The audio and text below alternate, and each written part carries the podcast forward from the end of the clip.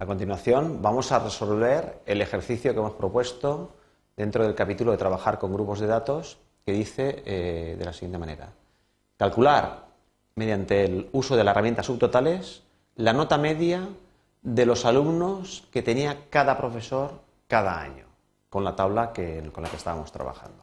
Bien, nos vamos al Excel y en esta tabla recordamos teníamos una serie de, alumnos que tenían una serie de notas, pero todos estos alumnos los teníamos ordenados de modo que en el primer año, en 2008, para los dos posibles profesores de los cursillos, en cada uno de los cursillos, pues sus alumnos tenían una, una determinada nota. Bien, vemos que estamos agrupados de este modo.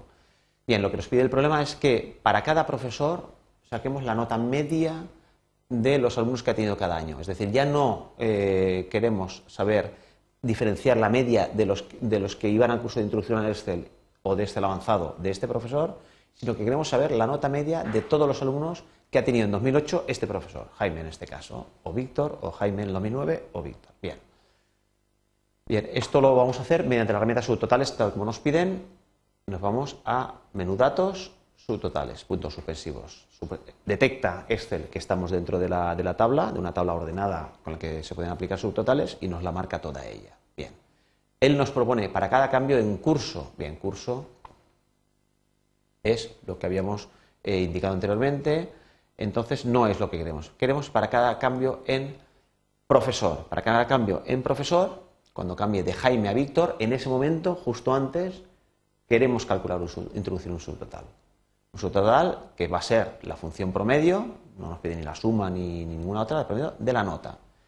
No hay subtotales actuales, con lo cual no hace falta reemplazar nada y resumen a final de los datos. Aceptamos y vemos que efectivamente tenemos estos subtotales. También en este caso tenemos tres niveles diferentes de detalle. El promedio de este profesor,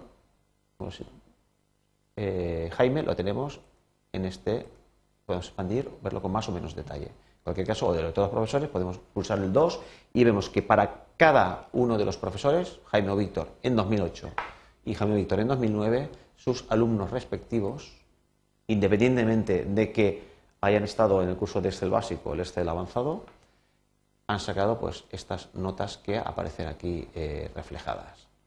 Bien, también aparece, el, vuelve a aparecer el promedio general como resumen de todos los datos mediante el uso de la función que estamos utilizando. Aparecen estos tres eh, botones con los tres diferentes niveles de detalle que podemos obtener, que podemos ver esta información que nos han pedido estructurada de la manera que nos han pedido para cada profesor, para cada año.